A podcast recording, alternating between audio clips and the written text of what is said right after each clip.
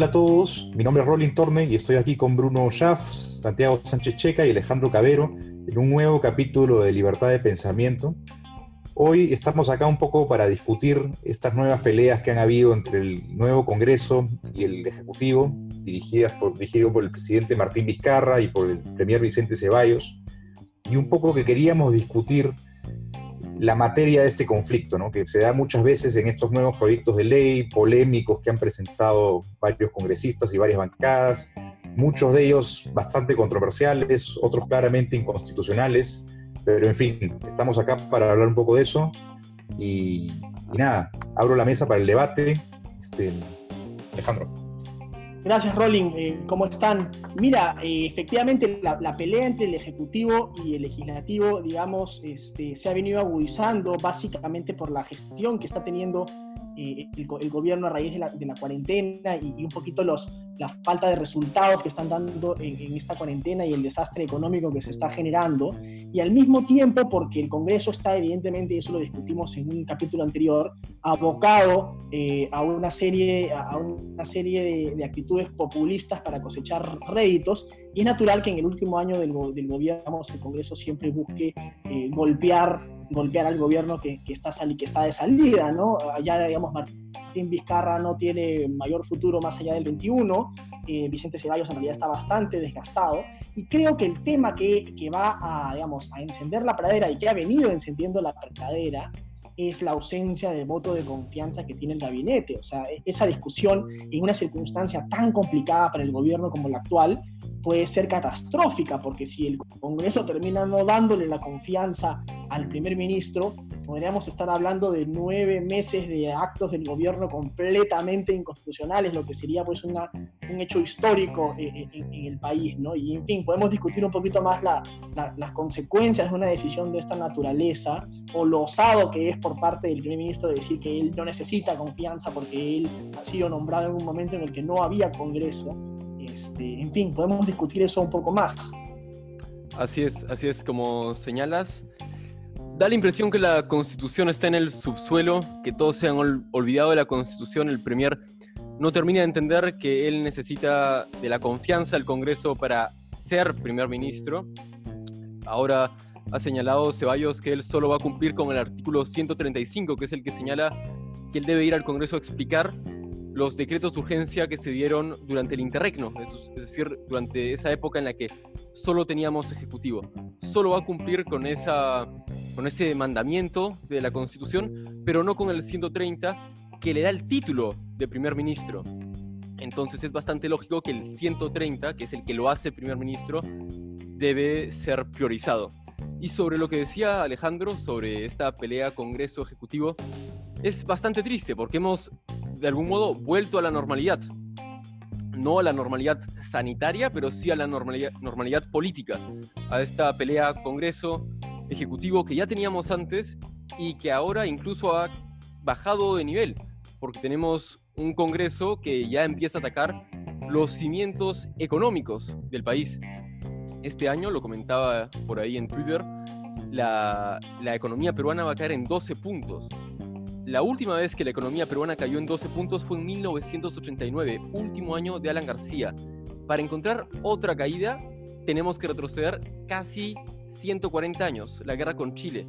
Es decir, no es una situación en la que podemos permitirnos este tipo de entrampamientos que son totalmente inoportunos. Entonces, yo creo que hay un par de cosas que tenemos que priorizar, que es cumplir con la Constitución y segundo, entender que este es el peor momento para volver a esa lamentable normalidad a la que ya nos habíamos acostumbrado con el Congreso anterior. Sí, pero Bruno, yo, quería clarificar un tema. Eh, estoy totalmente de acuerdo contigo, pero creo que hay que reconocer también que uno de los objetivos principales del Parlamento es el de fiscalizar el gobierno. Y en ese sentido, si lo, si lo vemos desde ese punto de vista, no me parece tan negativo que hayan estos conflictos entre el ejecutivo y el legislativo. Exacto, yo creo que yo creo que ahí hay que hacer una diferenciación. Una cosa es controlar o una cosa es sí, controlar al ejecutivo y otra cosa es vulnerar la Constitución y ser cómplice de esa vulneración. porque el Congreso, por ejemplo, ha tenido la oportunidad de obligar al Ejecutivo a, pedir la confianza del gabinete, pero no, ha decidido hace poco darle incluso facultades al Ejecutivo. Le da facultades a un, a un, a un presidente del Consejo de Ministros que no tiene la confianza. Entonces vemos que, claro, hay que fiscalizar, pero ambos poderes no priorizan la Constitución. El Congreso tuvo la oportunidad de obligar al, Ejecutivo a pedir la confianza y el Ejecutivo no quiere pedir la confianza. La Constitución está olvidada, ¿no? Pero yo, yo, siempre quiero regresar al por qué, ¿no? ¿Por qué esta confrontación? Y tú has dicho eso de que hemos vuelto a la normalidad, no sanitaria, sino política, ¿no? Esta confrontación de Congreso, Ejecutivo. Y, y, más sorprendente aún es que este Congreso, a diferencia del anterior, tiene un 52% de aprobación. Es, cierto que también esto es producto de que recién está comenzando y que mucho de, muchas de las figuras dentro del legislativo populistas están impeliendo ¿no? esta, esta popularidad. Pero, ¿por qué hay este conflicto? O sea, se, disolvió el Congreso anterior, puesto uno nuevo, y este conflicto entre los poderes ha vuelto a nacer. El presidente no tiene bancada en el Congreso, no la va a tener. Y yo creo que justamente esa incapacidad de tener eh, cuadros o personalidades que lo defiendan, que sean su puente entre Palacio y el Congreso, lo deja abierto completamente. Entonces, constantemente, además, también creo que el Premier se está buscando conflictos gratuitos. Es decir, él ha llamado esto exquisiteces, exquisiteces técnicas constitucionales. No, él tiene que ir a, primero, dar cuenta de lo que ha pasado desde que se disolvió el Congreso anterior hasta hace poco y después pedir el voto de confianza. Si no, no va a ser eh, primer. Y lo peor de todo es que si no se lo dan, como dijo Alejandro, nada de lo que ha hecho en estos meses vale, por las puras.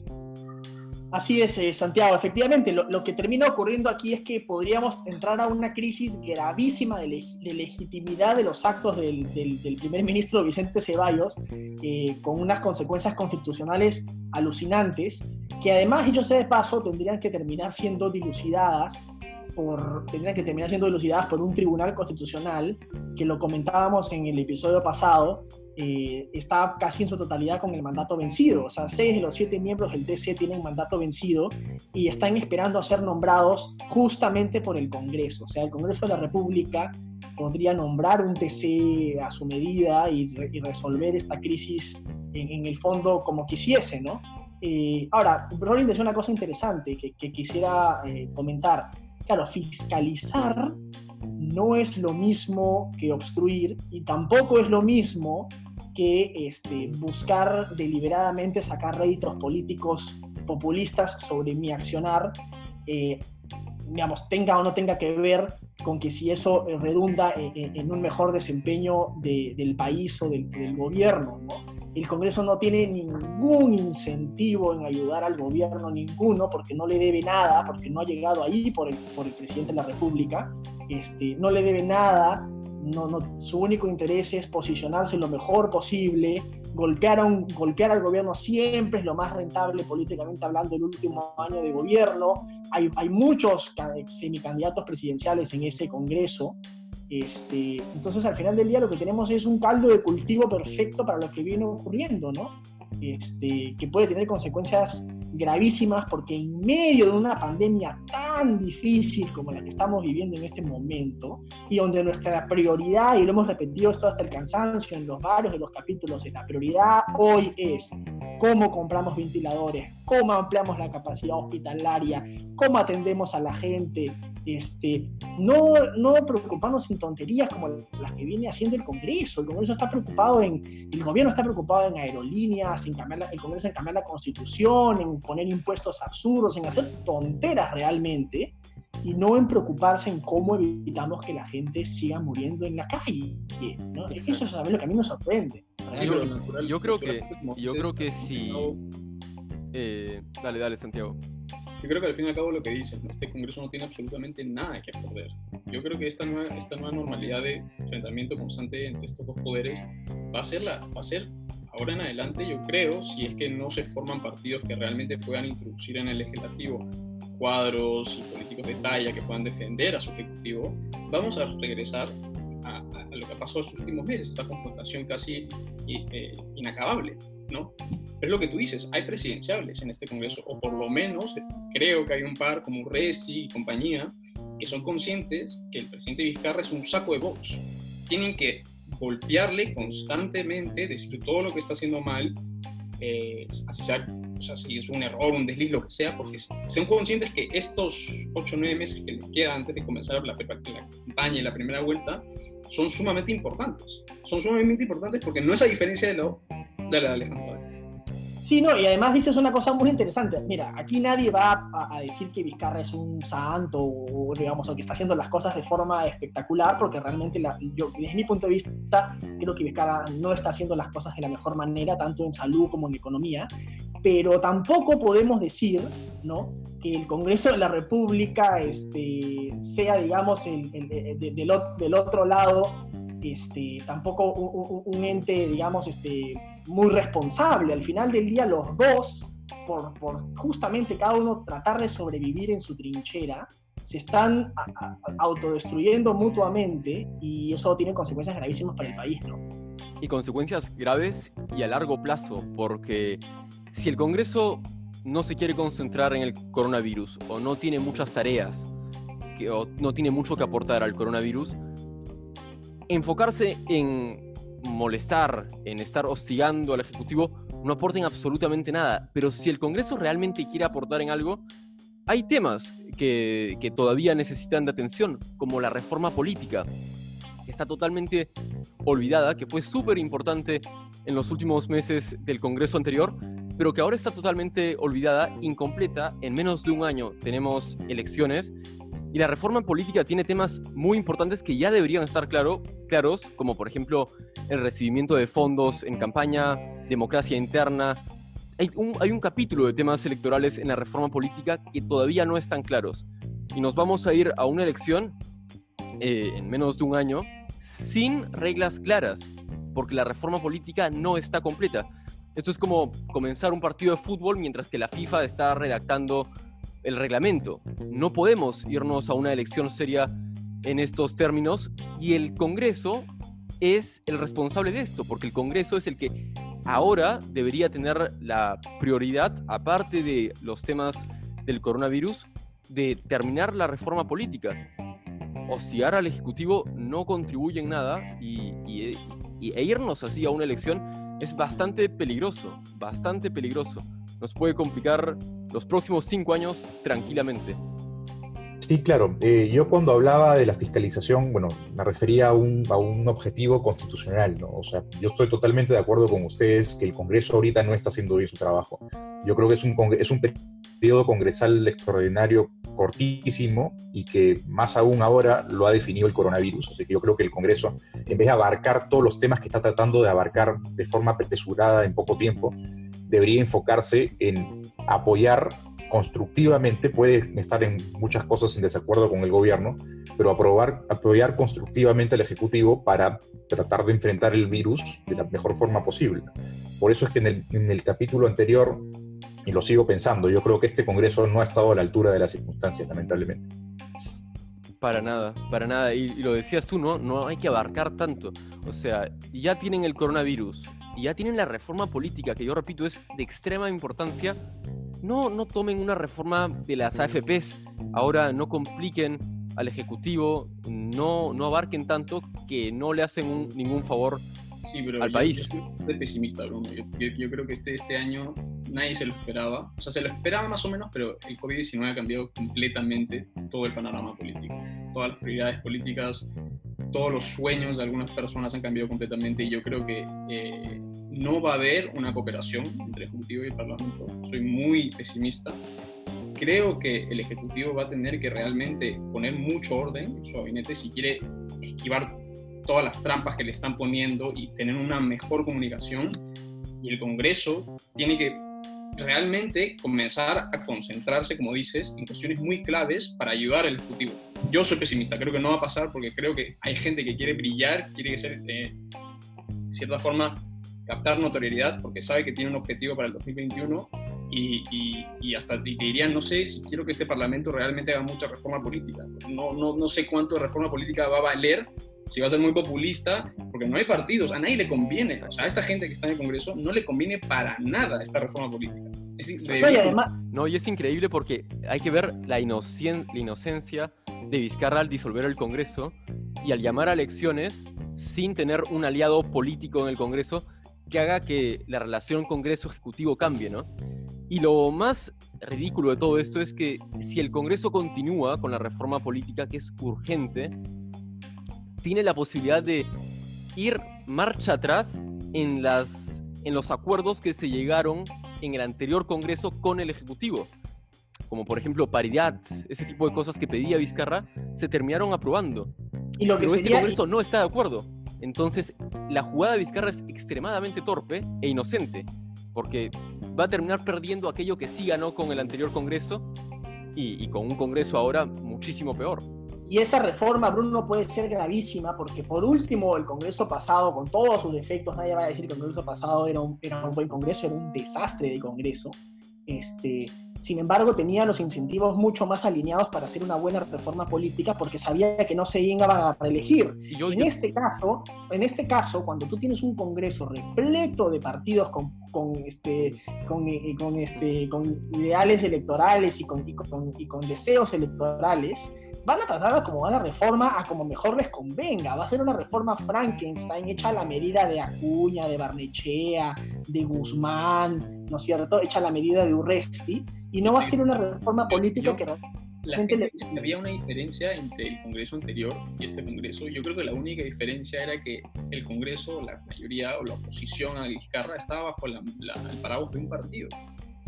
Yo creo que si tú separabas a Fuerza Popular y, dejabas que corrieran solos en el Congreso, eso es igual. O sea, claro, en la, época, en la época de la reforma política ya estaban más divididos, ¿no? Sí, pero me, me- me refiero, era, era cándido pensar, como lo dice Bruno, que disolviendo el Congreso todo se iba a mejorar, iba a ser este cream and cookies, como dicen los americanos, y todo iba Hay una cosa Yo adicional. les digo algo solamente por... para- Hay una cosa adicional que, no solamente es, es, sino que los incentivos no están alineados por la siguiente manera. El presidente de la República, como no tiene partido, como no tiene bancada, como no tiene nada, lo políticamente más rentable que tiene fue y sigue siendo golpear al Congreso. Eso, eso siempre ha sido lo más rentable y es la forma en la que él va a sobrevivir el año que le queda de gobierno golpeando al Congreso. El Congreso, por su parte, como acabamos de, de decir hace un rato, todos los incentivos que tiene es para golpear al gobierno porque viene un año electoral. Y además, lo que hace esta, esta relación aún más compleja es que el último año de gobierno el presidente no puede disolver el Congreso. Por, entonces el Congreso va a poder golpearlo, censurarle ministros, llamar a los ministros todo el día y el gobierno no va a poder hacer absolutamente nada, lo que va a llevar a una situación realmente catastrófica en medio de una crisis donde lo que más necesitamos es que la gente trabaje para resolver los problemas que nos están acosando, ¿no? Exacto. Yo, yo les digo eh, algo sobre la reforma política. Yo estuve personalmente en la reforma política y no estaba politizada, no, no era un tema de... no había obstruccionismo, realmente el debate fue dentro de lo que podía suceder en el anterior Congreso de mucha calidad. O sea, obviamente había gente como Becerril que no entendía qué estaba pasando a su alrededor, pero habían otro- otros personajes que sí aportaban, o sea, y yo lo Pero- reconozco hasta de personas con las que no simpatizo mucho, como Marisa Glave, estaba Mulder, Vitocho, había muchas personas que se, tomaba, que se tomaban el debate muy en serio y realmente no era un tema politizado, no era un, no era un tema de, ob- de obstruccionismo, y es lamentable porque la reforma política va a condicionar, y antes de que diga algo Santiago, va a condicionar incluso el siguiente periodo. O sea, imagínense cómo estamos de atrapados, que somos como un hámster corriendo todo el día. El próximo periodo, el próximo Congreso, va a continuar hablando sobre la reforma política, no sobre temas de importancia, eh, digamos, eh, actual, sino sobre la reforma política que ya la debíamos haber olvidado hace muchísimo.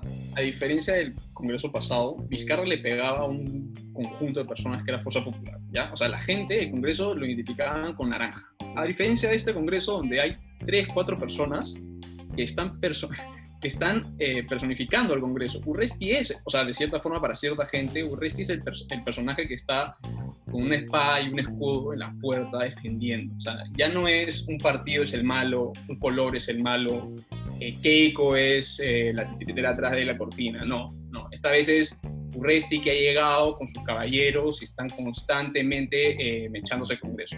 O sea, yo creo que en, en, teoría Vizcarra ha encontrado a su contrincante de talla, que es, van a ser populistas, que van a representar el Congreso, a diferencia de un partido. ¿no? Y esto me lleva a un punto más para... pasar. Ah. Eh, bueno, no, en.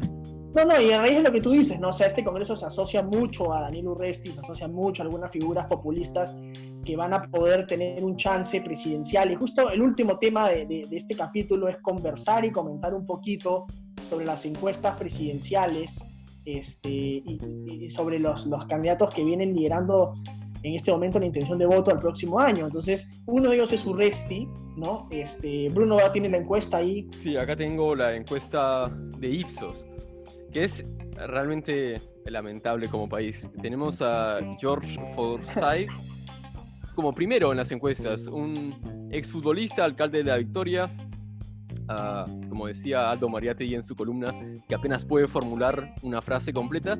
Bueno, acá está con, con el mayor número de, de aceptación, 23 puntos. Después sigue Salvador del Solar con 16, Urresti con 11, Keiko con 4, ya muy golpeada, viene en caída libre desde hace ya, desde diciembre, eh, según reporta Ipsos. Jorge Muñoz, Guzmán, Barnechea, Verónica Mendoza, la única representante de, de, lo que sería acá la extrema izquierda, y Acuña como, como último candidato con 2. Verónica con 3, con 3, igual que Barnechea y Guzmán.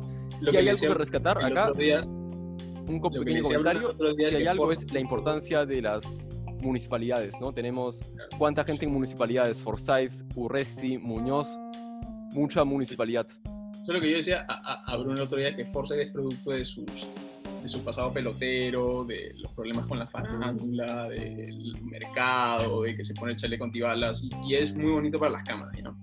Pero yo creo que llegó el momento, si estas tres, o sea, si Forsyth, Salvador, Urresti y Keiko, Keiko la vamos a dejar en interrogación si se presentan, van a medrar completamente de Forsyth, de, de, la cantera de Forsyth. No sé cuántos de esos puntos de Forsyth son políticos, pero lo que sí te puedo decir es que yo creo que el 11% de Urresti que se ha mantenido estable en los últimos tres meses, yo no voy a hacer conjeturas ya, pero creo que es como que el núcleo de su, de su apoyo. Después Salvador Soldar, obviamente, eh, trae el bagaje de la disolución del Congreso, la imagen de apuntando con el dedo, entrando y cumpliendo, ¿no? O sea, es interesante ver cómo va a evolucionar. Yo creo que Forsyth no va a seguir siendo primero cuando comience, si es que se presenta, que no creo. Y lo otro interesante es que Keiko está por encima de Verónica Mendoza.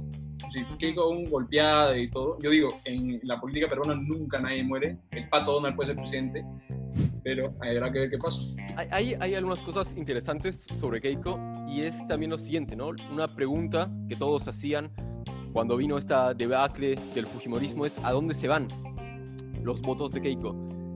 Si uno ve la lista, eh, lo más natural sería que se vayan a Forsyth y a Urresti. No se van a ir a Salvador del Solar, no se van a ir a Jorge Muñoz, Guzmán, Barranchea, Verónica Mendoza, no, Acuña tampoco. Y de hecho, si uno suma Forsyth plus Urresti, uno está en 30. El famoso 30 de Keiko. El famoso 30 sólido, bueno, parece que salió ahí porque Keiko solo tiene 4. Entonces, eh, eso, es interesante. También es interesante. Y de hecho, Bruno, de hecho, Bruno, creo que ahí tienes un punto, un punto, ¿no? O sea, si tú ves el voto de Keiko, es un voto que siempre ha estado muy asociado al autoritarismo, digamos, a, este, esta, noción de autoridad que ha tenido Urresti y, y, que tiene Forsyth en gran medida. O sea, yo creo que la razón de Forsyth, de su popularidad, tiene que ver en parte, digamos, con su pasado pelotero, lo que uno quiera. Los camerinos era un dictador, dice. En el, sentido de, pero en el sentido de que eso le ha dado notoriedad, le ha dado visibilidad, pero lo que le ha dado réditos políticos, realmente votos, es, es realmente eh, su imagen de haber limpiado Gamarra, de haber a, salido con sus pares a, a, poner orden con los ambulantes, que salga con su gorrito de militar, ¿no? O sea, pues hay una cosa que tienen en común Urresti y, y Forsyth es que los dos usan gorritos militares. O sea, al final del día a la gente le gusta el voto que representa la autoridad, que representa el orden. Yo creo que ahí se ido esa parte del voto. El voto de la, de la centroizquierda slash, eh, digamos, digamos, la socialdemocracia, lo que uno quiera ver de esa, de, esa naturaleza, está, se ha ido con Salvador del Solar, ¿no? y, un poco y la izquierda más radical se ha quedado aún con Verónica Mendoza, ¿no? El, el, gran, la gran pregunta yo me hago, no sé si ustedes tienen acá alguna respuesta, pero el voto de Pedro Pablo Kuczynski, ¿no? Hay un voto, eh, un 20% que no, en realidad no, no está muy claro a dónde ha ido. Eh, podría haber ido parte a Salvador del Solar, ¿no? Y podría haberse transformado un voto de derecha liberal a un voto socialdemócrata. Eso también puede haber ocurrido, no, no lo sé, ¿no? Yo creo que ha habido, bueno, el voto de Kuczynski se ha ido a, varios sectores, ¿no? Yo creo que un sector importante puede que se haya ido al, Partido Morado, otro a la socialdemocracia, como dices, eh, y de repente otro más al lado populista, no sé, se podría argumentar también. Pero yo estoy de acuerdo contigo, Alejandro. Yo creo que en el Perú estamos viendo una tendencia a virar más hacia políticos autoritarios populistones eh, y, definitivamente Forsyth y, y, Urresti son eso, ¿no? Pero yo creo que esta encuesta es muy preliminar, yo creo que de aquí a las elecciones falta muchísimo, creo que el virus definitivamente va a marcar un antes y un después y de aquí a que termine la batalla contra el virus, creo que el panorama político podría cambiar bastante. Exacto. Y un, comentario antes de, que Santiago, antes de que Santiago cierre. El caso Urresti es preocupante porque si uno ve las encuestas del año de las elecciones pasadas en la misma época, Urresti tenía 6 puntos, o sea, ha saltado de 6 a 11. Y es también importante porque los votos de Forsyth y Urresti están bastante relacionados. O sea, el que no vota por Forsyth tiene como opción B seguramente votar por Urresti. Y si uno suma Urresti plus Forsyth, uno termina en 30. Entonces es un voto bastante importante que solo sería para, para Urresti. Eh, entonces es importante el caso Urresti y hay que, ya hay que mira tú, mira tú Bruno, solamente para acotar, qué curioso, qué curioso que, que digamos, quienes se esforzaron en destruir, mira, yo, yo soy todo menos fujimorista, pero quienes destruyeron a Keiko y la pusieron en 4% han construido de repente sin querer queriendo la candidatura de Daniel Urresti, ¿no? Al final del día, mira tú, este, como, decía, como decía Henry Piz, que no era un político de derecha, era un político de izquierda, en política como en la física, todo vacío se llena, decía. O sea, ahí ves. Claro, pero yo también, mira, yo soy, yo te digo, yo no creo que la gente realmente sepa lo que es socialdemocracia o derecha liberal. Al fin y al cabo, sería pedirle mucho a la gente, pero yo creo que sí, se perdió un momento espectacular en la historia del Perú con PPK, pero bueno, ahí se, se, quedará para siempre en el pasado. Pero habrá que ver, ¿no? Habrá que ver y yo creo que ya aquí la gente, aquí la gente al final es quién se pone el chaleco antibalas, quién arrecia más un discurso populista, quién se mecha, o sea, al final es la imagen, ¿no? Sería bonito que tuviéramos gente que sepa realmente que, es, que es ser liberal, ¿no? Pero bueno, eh, eso ha sido todo por este episodio, un poco más largo que los anteriores, estamos aún experimentando cuál va a ser la fórmula, pero los, esperamos por el próximo episodio y, y, si tienen alguna pregunta pueden mandarla, obviamente al Twitter de Libertad de Pensamiento. Y, y, vamos a ir viendo cómo vamos a ir mejorando cada vez más. Así que bueno. Si tienen alguna recomendación de algún tema, también todo bienvenido. Y con eso nos vamos. Ya fue todo. Hasta luego. Y hasta luego. Terminamos. Adiós, señores. Que tengan una buena semana.